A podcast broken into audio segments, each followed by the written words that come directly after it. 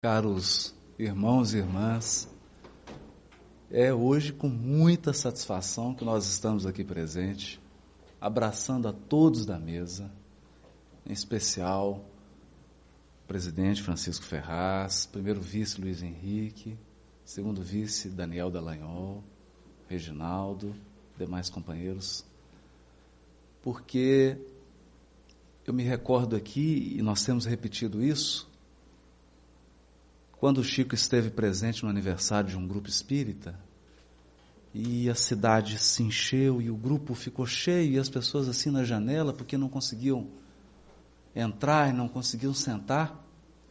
E o Chico disse assim: Eu sei porque que essa casa está tão cheia. Nós estamos com muita saudade de Jesus. E é na verdade essa saudade de Jesus que nos fez chegar aqui até hoje. Desejar muito, apesar dos empecilhos, dos embaraços de voo, estar aqui presente, para que a gente pudesse conversar acerca da mensagem imperecível do Cristo, dos seus ensinos imortais, que fecundam o nosso coração e que nos tornam capazes de seguir de forma consciente, de cabeça erguida, a nossa jornada evolutiva de volta aos braços paternos. De volta aos braços de Deus. Para iniciar, então, eu convido todos a uma reflexão em torno da passagem que está em Lucas capítulo 13, versículo 20 quando Jesus diz assim: O reino dos céus é semelhante ao fermento que uma mulher tomou e escondeu em três satas de farinha, até estar toda fermentada a massa. É assim que Jesus ensinava naturalmente falava no ambiente doméstico, deve ter observado, como todos nós observamos, que toda vez quando tem uma reunião em casa, as mulheres se desdobram em dedicação, em amor e servem. Coisa boa, por exemplo, visitar a casa da mãe no domingo em, todos se reúnem, conversam, e ela ali na cozinha preparando a comida, derramando o seu amor, a sua dedicação. E todo mundo sabe que a mãe é esse imã que atrai, que une a família. E aqui Jesus para falar desse amor que transborda, desse amor infinito de Deus, para simbolizar esse carinho permanente de Deus para com cada um dos seus filhos. Ele diz que o reino dos céus é semelhante a uma mulher que faz um pão. Essa é uma parábola que fala de um pão que está sendo feito. De um pão. Você pode até estar tá com fome agora. Eu, por exemplo, não janto desde ontem. então existe o pão físico.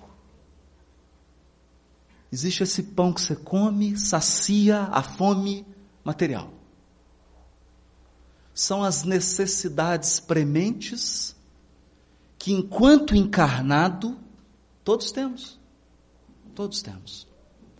No livro Obras Póstumas, Kardec confidencia para o Espírito de Verdade, mas vocês cuidam também das minhas carências materiais?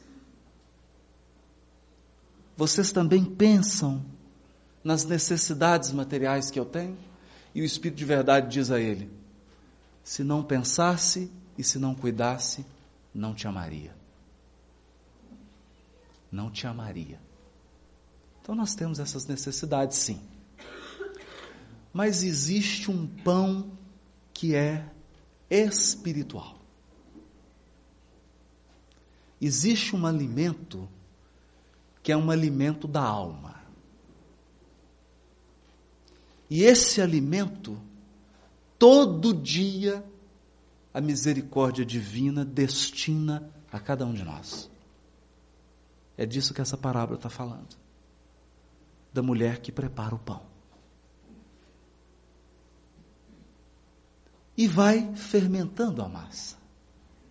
Porque coloca um pouquinho de fermento, a massa cresce.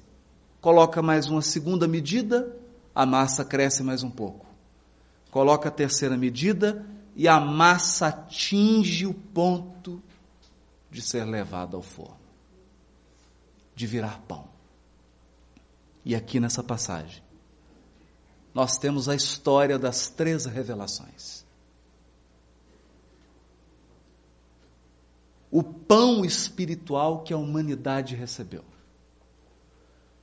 Na sua primeira fermentação com Moisés, conduzindo os corações à ideia de que há um Deus cuidando de cada um de nós, o monoteísmo o Deus único. Um Deus que tem uma lei, uma lei divina, uma lei que rege o espaço cósmico. Depois, na segunda fermentação dessa massa, vem Jesus em pessoa. Não mais para simplesmente falar, mas para conduzir, para guiar, para exemplificar.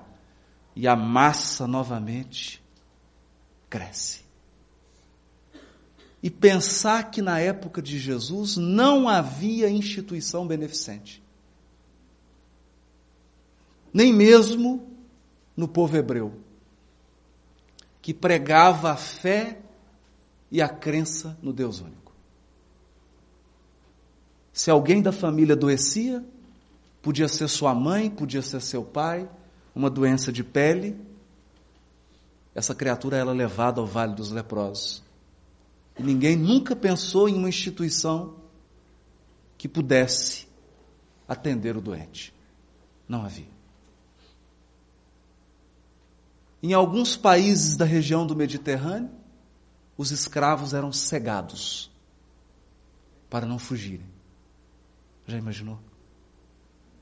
Uma criança escrava e furando os dois olhos para que ela não fuja? Escravos cegos. Nas festas e nas recepções romanas, o requinte da festa era ver gladiadores lutando até a morte e cristãos sendo assassinados. Crianças, mulheres, idosos, Vem então Jesus e fermenta a massa. Traz na prática, na prática, não na palavra, uma lição que a humanidade não conhecia. Um amor que a humanidade nunca antes havia visto em uma pessoa, em alguém. E no século XIX, para acabar de preparar o pão espiritual da humanidade, nasce Allan Kardec. Rodeado por uma série de espíritos de escola encarnados, por uma equipe sublime no mundo espiritual,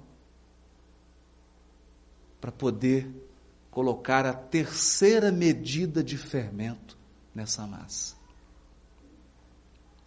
A notícia maravilhosa é que o pão está pronto. O pão está pronto. O pão espiritual que vai alimentar cada um de nós.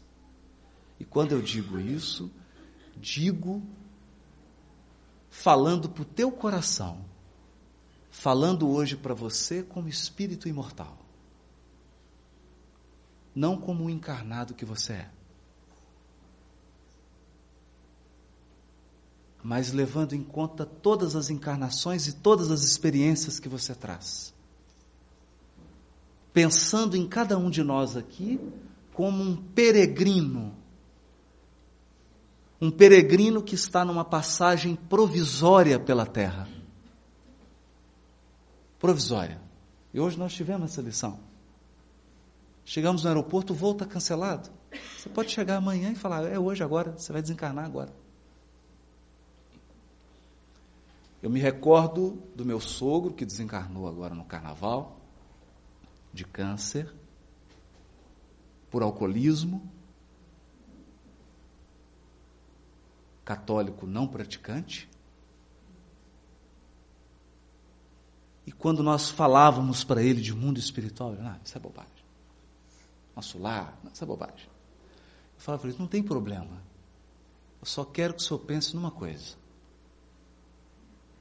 Quando o senhor chegar lá e der medo, lembra da gente. Lembra da gente. Que nós vamos estar aqui para te receber. Só isso. Você só lembra da gente. E nos últimos momentos em que o câncer já havia tomado o corpo, já havia emagrecido 30 quilos, ele aceitou fazer o culto no lar com ele, toda terça-feira. Nós abrimos o Evangelho segundo o Espiritismo e você vê aquele homem que viveu uma vida inteira dedicado a questões materiais.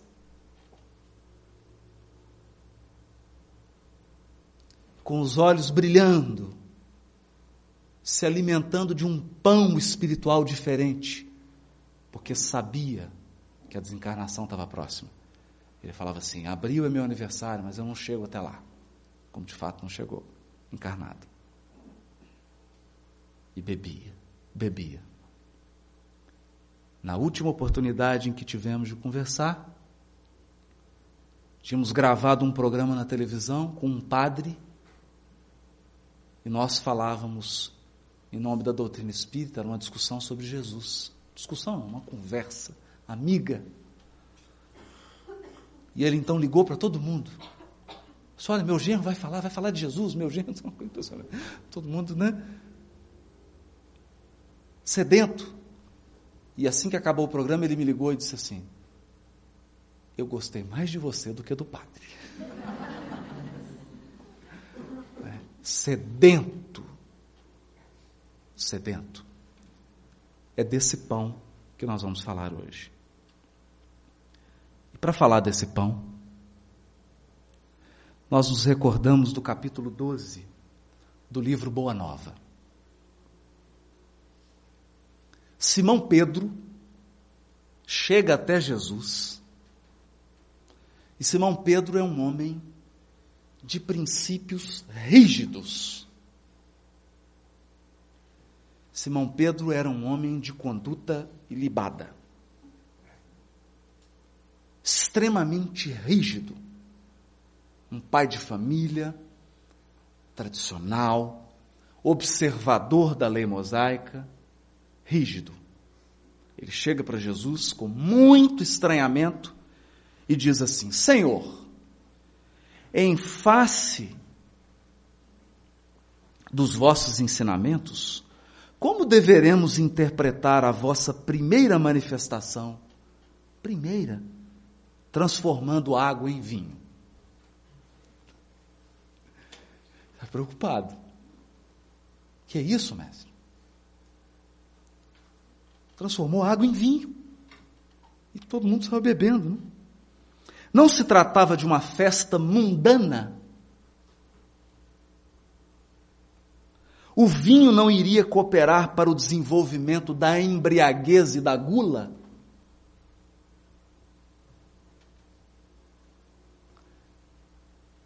Se fosse eu que estivesse respondendo, nós começaríamos a entrar numa justificação completamente intelectual. Não, não. Dá uma razão. Sabe qual a resposta que Jesus deu para Simão Pedro? Uma resposta desconcertante. Ele disse assim: Simão, conheces a alegria de servir a um amigo?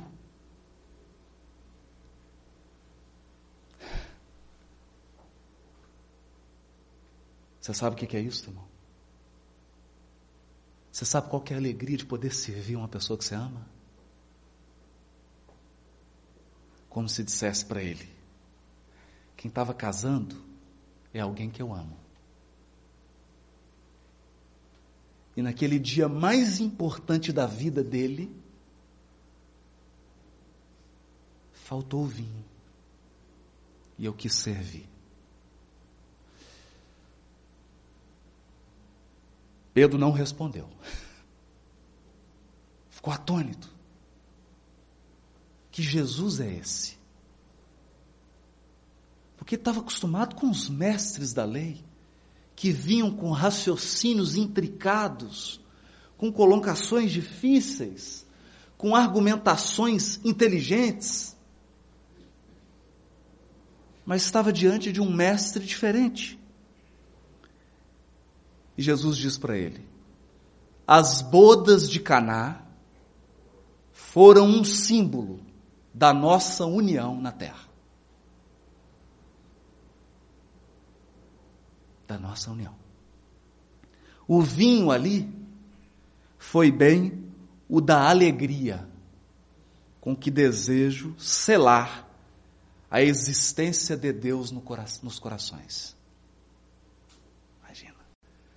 o primeiro gesto de Jesus, a primeira manifestação pública dele, depois de décadas trabalhando como carpinteiro ao lado do pai em Nazaré, como nos revela Humberto de Campos no capítulo 2 do livro Boa Nova, em sua primeira aparição, ele quer deixar um símbolo. O símbolo de que o reino de Deus no coração se dá essa instauração com alegria. Alegria. Com alegria e em clima de amor, em louvor aos laços de amizade e de afeto. Estou com os meus amigos e amo-os a todos. Olha, eu sei que talvez você vai achar um pouquinho estranho. o que eu vou dizer agora. Talvez você vai achar um pouco estranho, mas o Francisco autorizou a dizer isso. Jesus te ama. É isso. Ele é um amigo, um irmão mais velho que ama cada um dos seus tutelados. Ama. Ele vai dizer o que é isso? Ele vai dizer o que é isso. Os afetos da alma, Simão, são laços misteriosos que nos conduzem a Deus. Os afetos da alma são laços misteriosos que nos conduzem a Deus.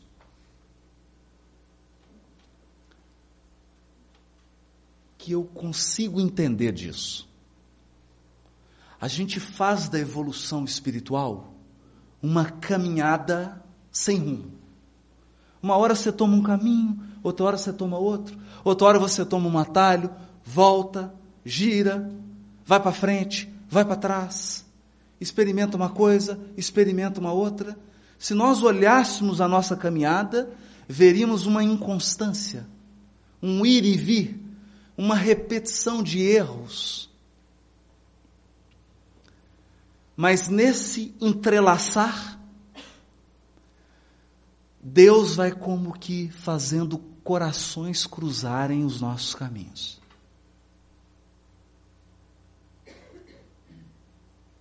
E de forma misteriosa, alguns corações vão se entrelaçando aos nossos. E esses afetos uma hora, serão acionados como uma rede que puxa um peixe, para que Deus traga cada um de nós ao seu coração. No livro Libertação, os benfeitores vão com André Luiz buscar Gregório. Um gênio da inteligência. Que coordenava uma multidão de seres em regiões inferiores do mundo espiritual. Conversam, conversam, dialogam. E ele não conversava com um espírito iniciante, conversava com um benfeitor espiritual com Clarencio, ministro do auxílio. Mas é quando ele ouve a voz da mãe que ele se derrete. Porque de forma misteriosa, o coração de Gregório estava ligado ao coração de Matilde. Em vidas que nós nem sabemos. Aquelas almas cruzaram os seus destinos e ficaram marcas inapagáveis de amor. E quando Deus quer buscar alguém, ele busca pelo amor. Por esses laços. Simão, os afetos da alma são laços misteriosos que nos conduzem a Deus saibamos santificar a nossa afeição. Santificar a nossa afeição. Proporcionando aos nossos amigos o máximo da alegria. Seja o nosso coração uma sala iluminada, onde eles se sintam tranquilos e ditosos conselho de Jesus. Que você transforme o seu coração numa sala como essa, iluminada. E que cada vez que um amigo te encontra, ele se sinta tranquilo, feliz de estar ao seu lado. Tenhamos sempre júbilos novos que os reconfortem. Nunca contaminemos a fonte da sua simpatia com a sombra dos pesares. Como se Jesus dissesse: não deposite tristeza. Não, não usa o ouvido do teu amigo para muita reclamação. Pode reclamar um pouquinho, não tem problema. Que a amizade é isso, né? É essa, é essa confidência também. Mas não pode errar na medida. As mais belas horas da vida são as que empregamos em amá-los. Imagina, enriquecendo-lhes as satisfações íntimas. Bom, nessa hora Simão já estava transtornado. E aí ele pergunta: Mestre, e como que nós vamos proceder quando os amigos não nos entenderem? E quando eles não nos entenderem? É engraçado isso, né? É interessante isso. O que mais nos preocupa nos outros, talvez seja o seu maior defeito.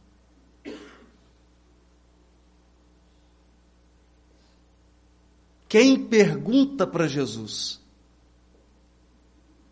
e o que faremos quando os nossos amigos não nos entendam?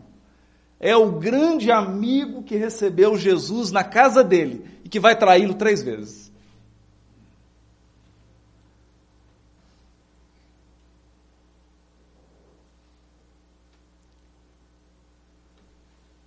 E quando eles não nos retribuam com ingratidão, o que, que vai fazer?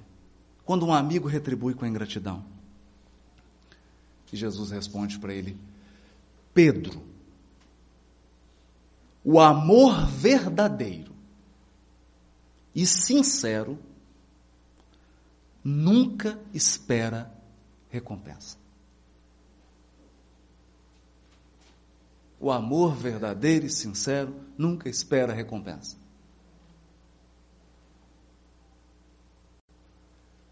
Você já amou uma criança de dois anos de idade? Você olha para ela. Ela faz a carinha, faz um, alguma coisinha. Estávamos lá em Maringá, a netinha do Lanes, né? Aí a filha ligava, papai, hoje ela fez Gugu. Nossa, falou, falou Guigui, aí contava para todo mundo. Né? Uma retribuição mínima da criança por um amor máximo dos pais e dos avós. Dedicação da mãe, do pai. Imagina a dedicação de um pai e de uma mãe. Sacrifício financeiro para dar educação para o filho. Eles se privam de coisas para poder oferecer. Gostariam de, às vezes, fazer algo, o casal junto, mas se privam para poder estar com os filhos, para poder oferecer algo, ou para que eles possam alcançar, é esse, der, como se estivesse sempre derramando amor, sempre doando. E por mais que sejamos filhos dedicados, é quase que impossível retribuir essa dedicação. É, é assim. Porque o amor verdadeiro e sincero nunca espera recompensa. Agora pensa em Deus.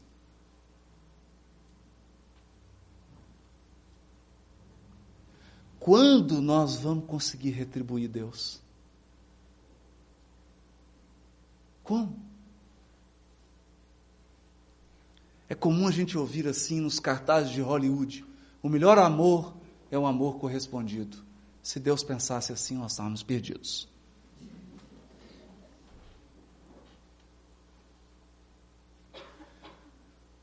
Nunca haverá equilíbrio entre o amor de Deus e o nosso amor. Por uma razão muito simples. Deus é absoluto e seu amor é absoluto. Nós somos relativos e o nosso amor é sempre relativo. Ele sempre vai amar mais. É o amor sem recompensa. Esse grande anônimo que é Deus, que ama anonimamente. E aí Jesus continua: a renúncia é o seu ponto de apoio. A renúncia é o ponto de apoio do amor. Como o ato de dar é a essência da sua vida a capacidade de sentir grandes afeições já é em si mesma um tesouro. Se você consegue sentir um grande afeto por alguém, você já tem um tesouro, porque nem todo mundo é capaz disso. Capacidade de sentir grande afeto é marca de evolução espiritual é sinal de avanço espiritual. A compreensão de um amigo deve ser para nós a maior recompensa. Claro. Claro. Todavia, quando a luz do entendimento tardar no espírito daqueles a quem amamos, deveremos lembrar-nos de que temos a sagrada compreensão de Deus. Madre Teresa de Calcutá dizia assim: se você der algo a alguém e esse alguém não for grato a você, se você desculpar alguém na família e esse alguém não reconhecer o seu perdão, se você se desdobrar em doação e o seu carinho, o seu afeto não for notado, lembra-te não é entre você e o outro, é entre você e Deus.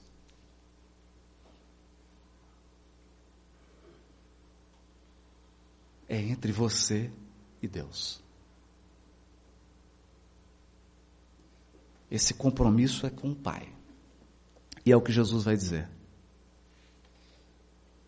Mais tarde, Jesus dizia: Simão Pedro faz uma outra pergunta: Mestre, como conciliar essas palavras duras com as vossas observações anteriores relativamente aos laços sagrados entre aqueles que se estimam? Jesus pergunta isso quando Jesus fala assim: Aquele que amar mais a pai e mãe do que a mim não é digno do reino dos céus. Aí ele falou: tem uma contradição aqui. Em particular, Jesus fala que o, os afetos da alma são caminhos misteriosos que nos conduzem a Deus. E agora? Jesus disse: Simão, a minha palavra não determina que o homem quebre os elos santos da sua vida. Antes, exalta os que tiverem a verdadeira fé para colocar o poder de Deus acima de todas as coisas e de todos os seres da criação infinita. Não constitui o amor dos pais uma lembrança da bondade permanente de Deus? O amor dos pais é uma lembrança do que é o amor de Deus. Porque qual mãe qual pai é capaz de amar mais do que a Deus, do que Deus ama? Tenho dado aos meus discípulos o título de amigos, por ser o maior de todos. O maior de todos.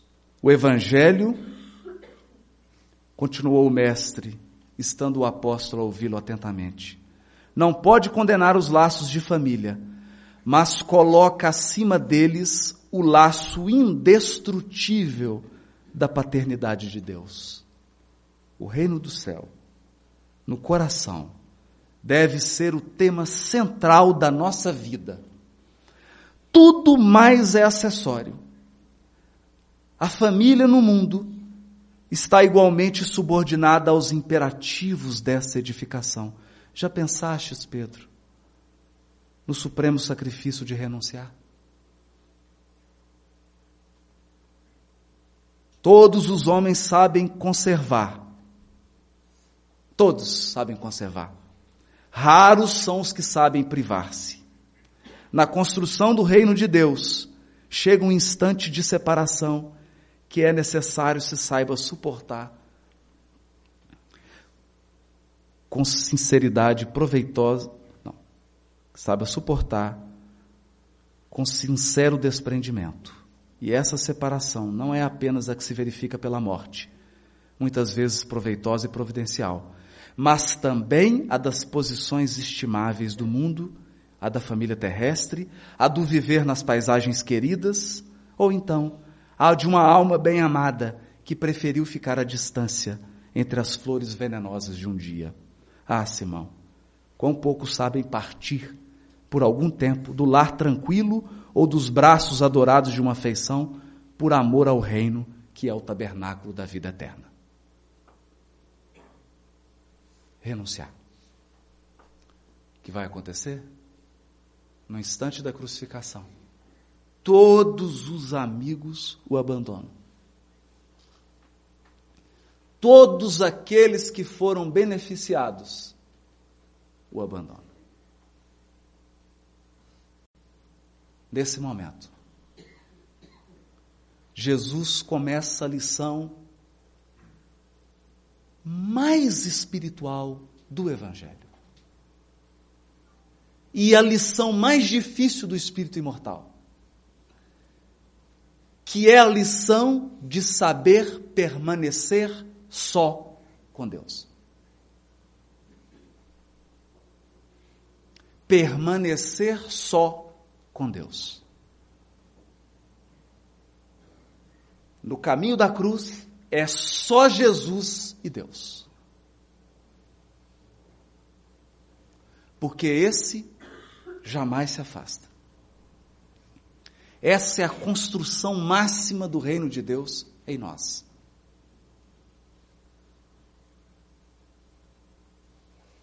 Mas, no momento em que ele está na cruz, conta Humberto de Campos em um dos seus livros. Ele olha para cima e diz assim: Pai, perdoa-lhes, eles não sabem o que fazem. Nessa hora, uma legião de anjos se aproxima da cruz. Alguns formam um coro e começam a entoar melodias de consolo ao Mestre. Outros traziam bálsamo e começam a aliviar as feridas de Jesus. Outros eram emissários da justiça divina e anotavam o nome de cada um dos envolvidos na crucificação para o acerto posterior. Até que um anjo solitário se aproxima de Jesus. Vem célere, ligeiro. Chega perto de Jesus e coloca a cabeça no peito dele. Jesus balbucia alguma coisa, quase já não conseguindo falar.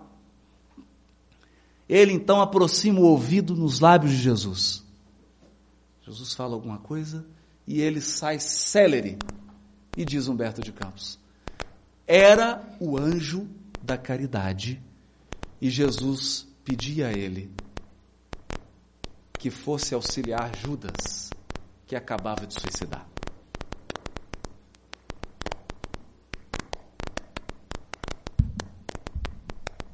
Uma aqui, né?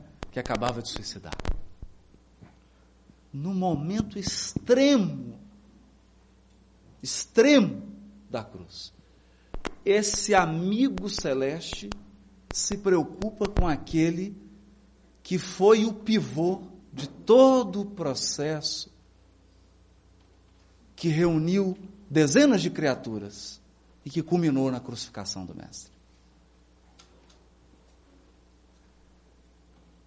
Mas por que estamos falando disso? Por que estamos falando disso? Porque o reino de Deus, a lei divina, como dizem os Espíritos, está na consciência. Nós trazemos a lei divina, que é a lei do amor, dentro de nós. Dentro de nós. Mas, como diz o profeta Isaías, um dia escreverei a minha lei no coração desse povo.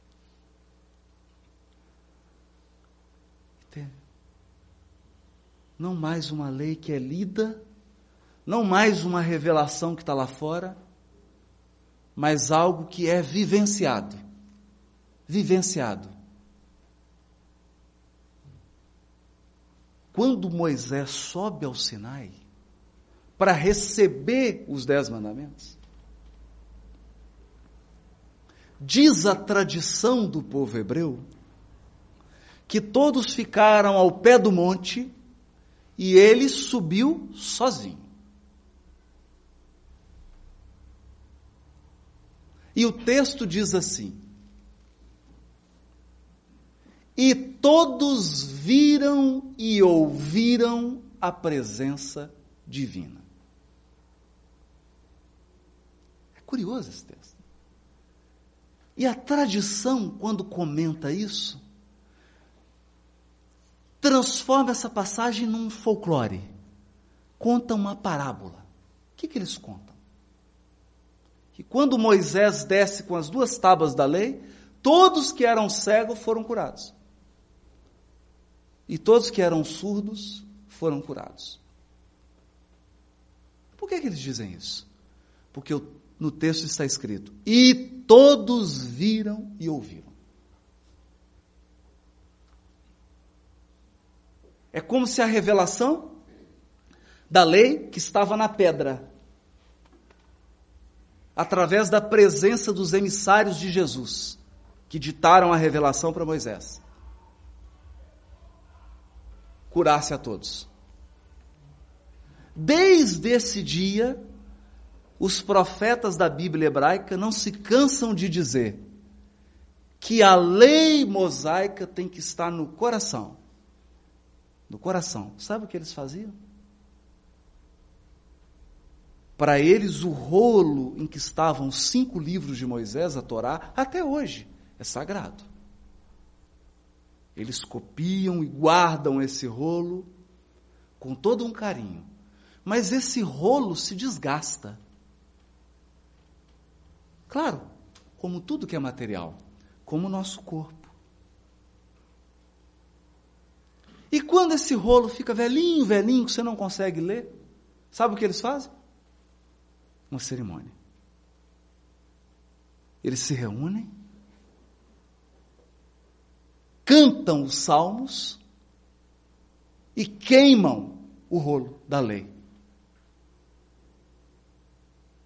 E quando o rolo está sendo queimado, há um ritual. Os homens rasgam as vestes e batem no peito em sinal de luto.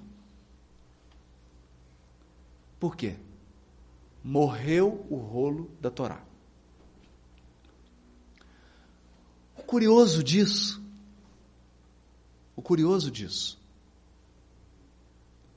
é que quando alguém morria na época de Jesus, sabe como era o cerimonial, o funeral?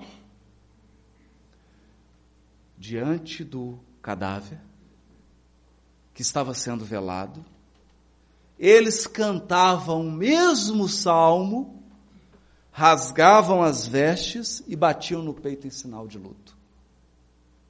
A mesma cerimônia. Por quê? Dizia o folclore, a tradição do povo, que no coração de cada um do povo havia um pouquinho da Torá. E que quando alguém morria, era como se um rolo da Torá também fosse queimado.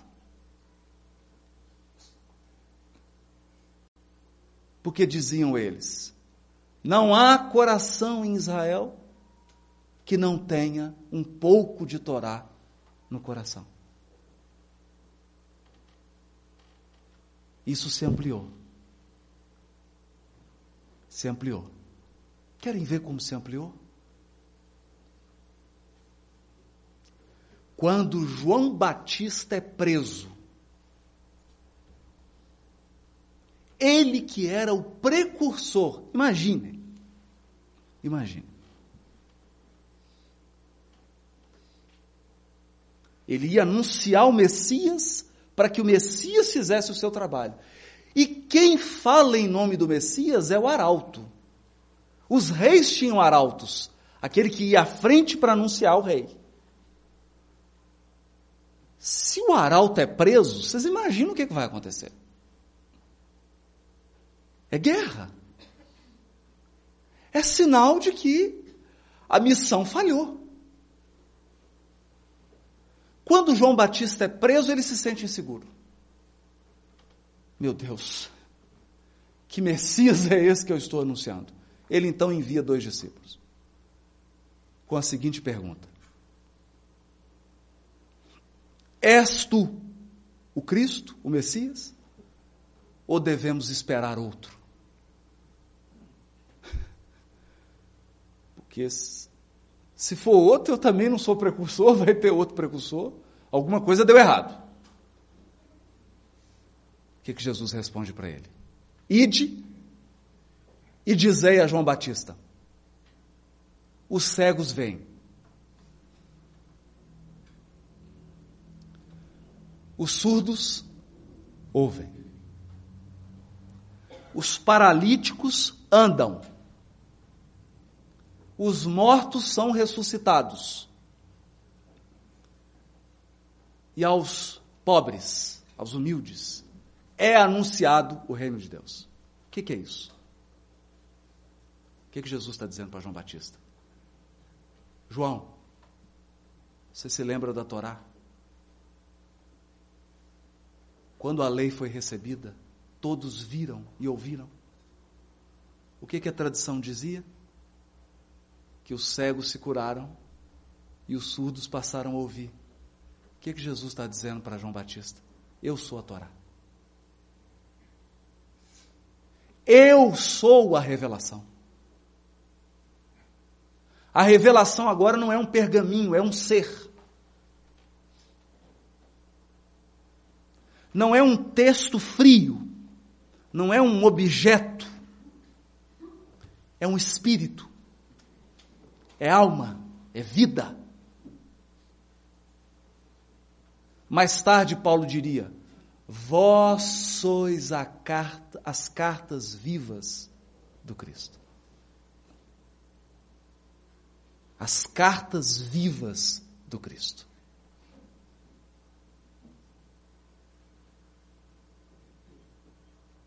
E o que que acontece quando a revelação entra dentro?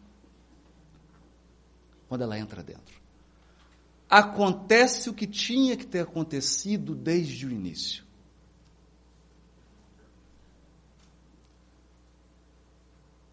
Quando Deus manda Moisés construir um tabernáculo, um templo, ele diz assim: Olha, é curioso isso. Construam para mim um tabernáculo.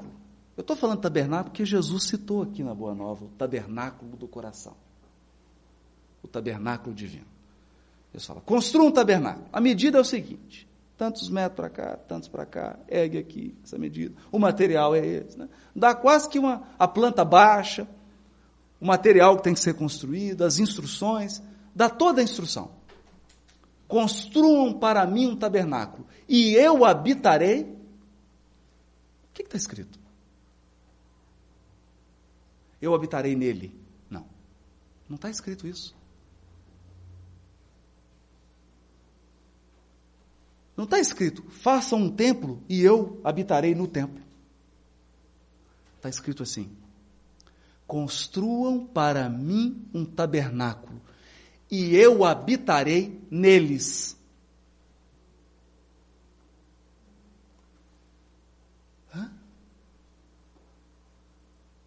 Neles. Nos que se reuniram para construir.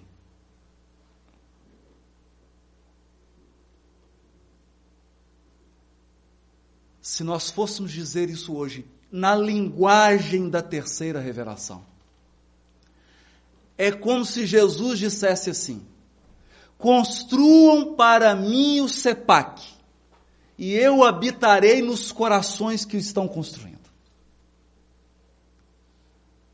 Construam para mim a Federação Espírita do Paraná, e eu habitarei no coração do Paraná Espírita. Por quê? Estevão responde: Porque Deus não habita em templos feitos por mãos humanas. O templo de Deus foi feito com as mãos divinas dele. Sabe onde é? Seu coração. Como dizia Alta de Souza, Volve ao teu templo interno e abandonado, a mais alta de todas as capelas.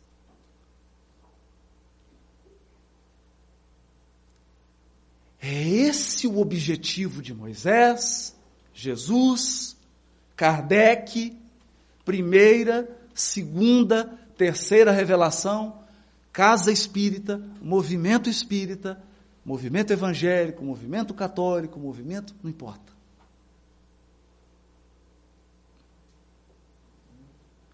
chega uma hora em que nós somos a lei divina viva. Você não quer ler sobre amor. Você quer sentir amor de alguém. Você não quer ler sobre perdão. Você quer errar e ser perdoado.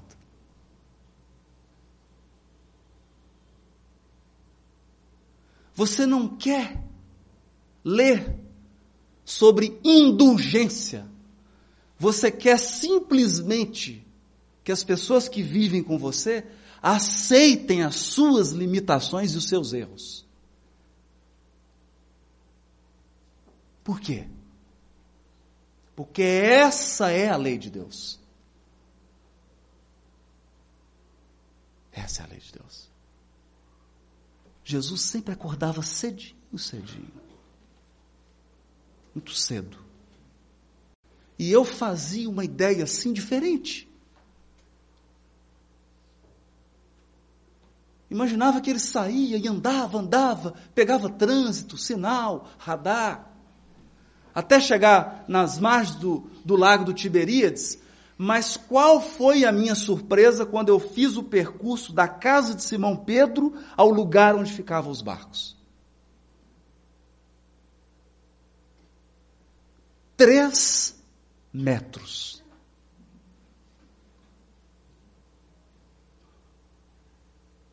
Três metros. Antes do sol nascer, diz o Evangelho de Lucas, ele se levantou foi para a praia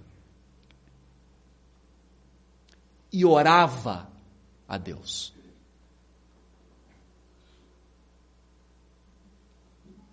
E orava a Deus.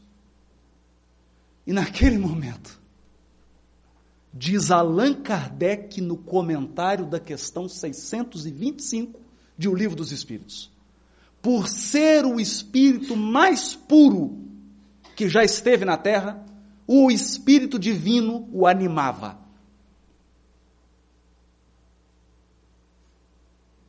O Espírito de Deus preenchia Jesus de inspiração, de amor. E o que, que ele fazia? O que, que ele fazia?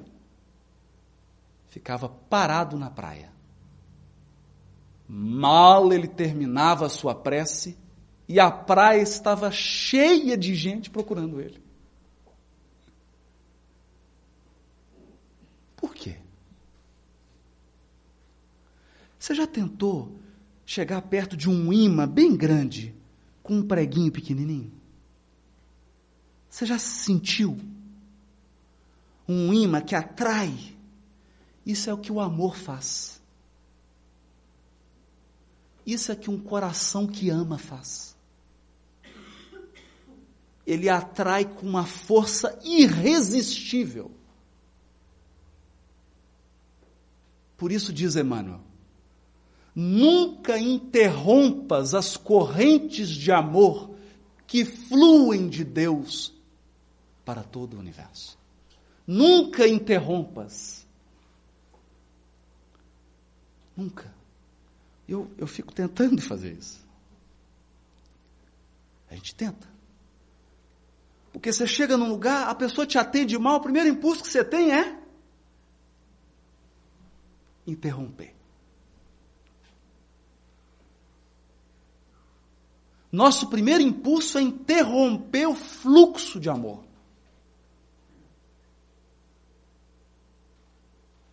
O que Jesus nunca fez. Mesmo quando ele foi enérgico, era amor, amor que educa. Então chegará um dia em que a revelação divina, em que a lei divina será você. Nesse dia, nesse dia, você poderá dizer como Jesus disse, ao olhar para aquele templo de Jerusalém: Não ficará pedra sobre pedra aqui que não seja derribada.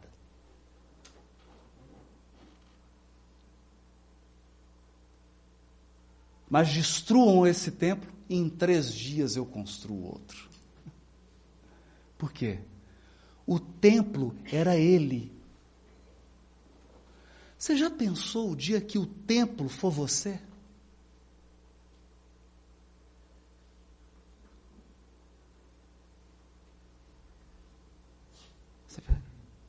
Endereço de Deus, por favor.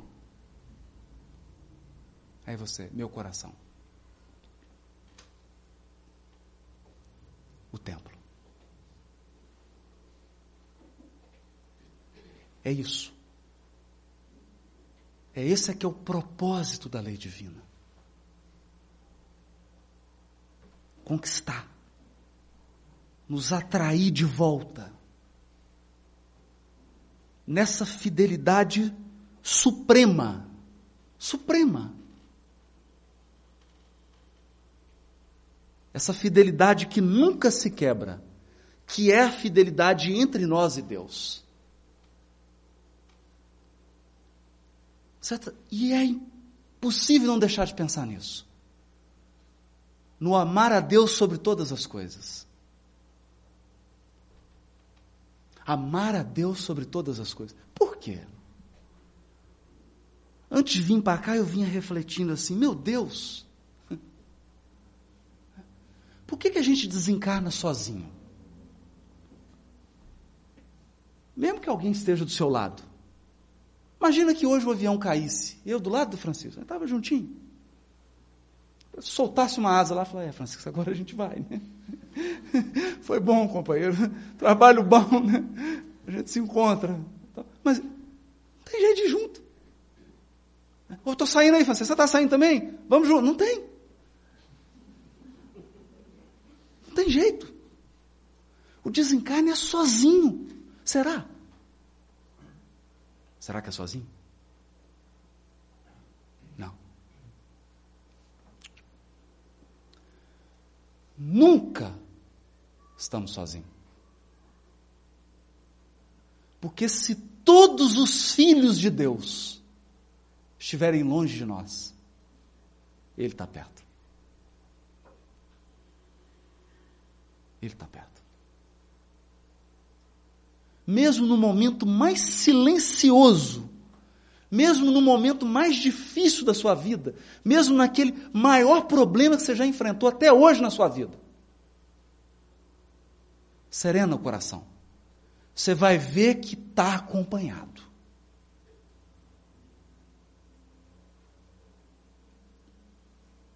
E você vai sentir a força eterna da consolação divina. Nunca só. Jamais. Porque no final, não é entre você e o outro, é entre você e Deus. Esse que, em cada mínimo detalhe da nossa vida, em cada mínimo detalhe. Não sou eu que estou dizendo. Jesus falava assim: olhai os lírios do campo.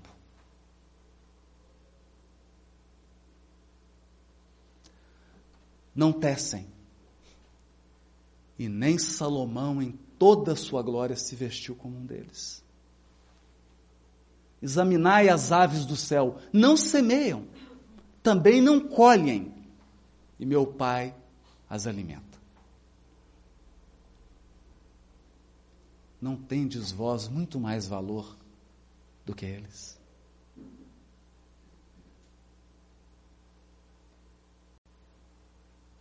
Quando nós penetramos nessa integração divina, quando essa união definitiva entre o Espírito e Deus se dá. Nós atingimos aquela situação quando Paulo, visitando uma das últimas igrejas, naquela cidade em que havia mercadora de tecidos, ele é preso já estava acostumado. Aquela chuva sozinho, já estava acostumado. E o executor diz assim: 40 chibatadas menos uma. Isso é um jeito de dizer 39. É porque se você desse 40, você incorria em, em erro, aí você tinha que tomar 39 também. Então eles contavam muito bem. Contavam de trás para frente. 40, 39, 2, aí a 1 parava. Que não podia dar mais do que 39. E o executor prepara, estrala os dedos, né? E Paulo inquebrantável. E ele começa: uma, duas, três. E diz Emmanuel assim: chegou um momento em que Paulo se distanciou daquele ambiente. E uma paz infinita invadiu a sua alma. Ele penetrara definitivamente no reino divino.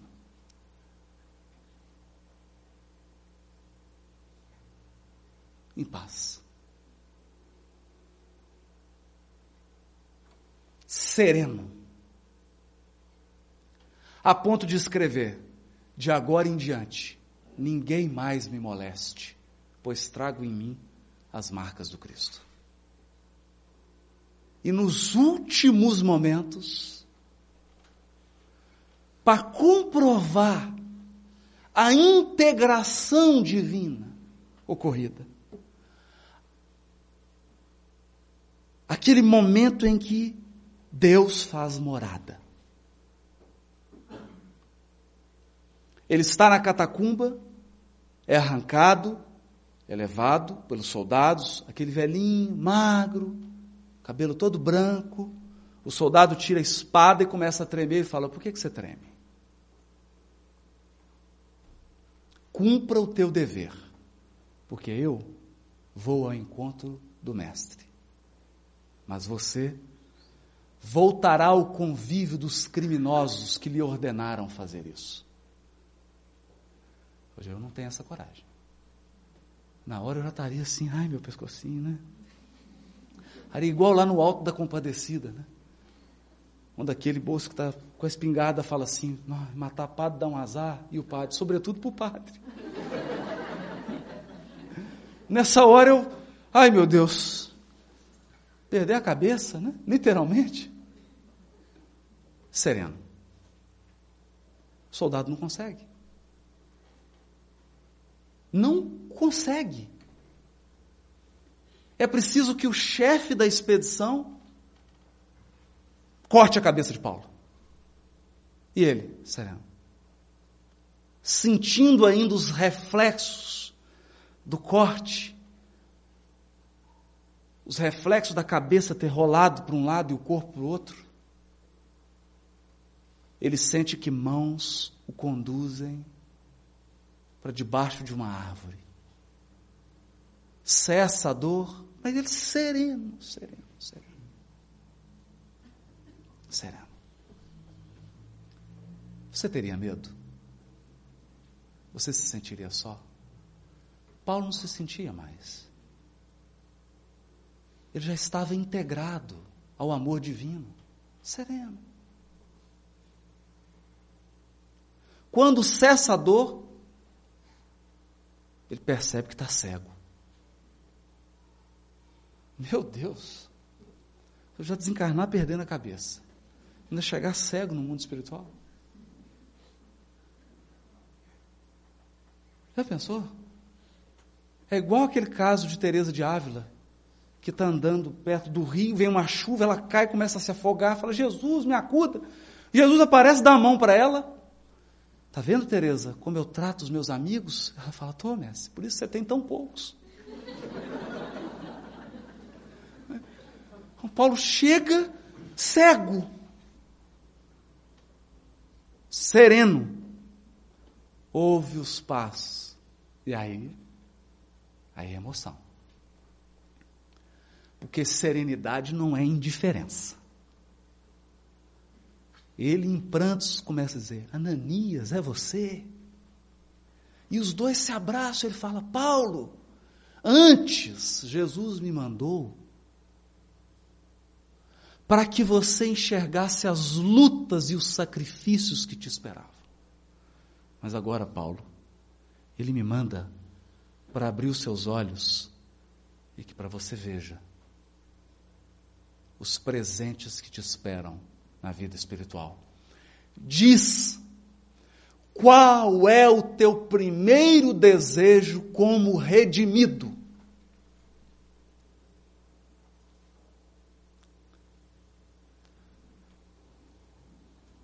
Essa será a palavra mais suave que nós vamos ouvir. O dia que você desencarnar e alguém te receber e falar assim: né? Ah, Luiz, é a última. É a última encarnação. Você agora é um redimido. Ser feliz agora. Prossegue a sua jornada nas regiões felizes do mundo espiritual.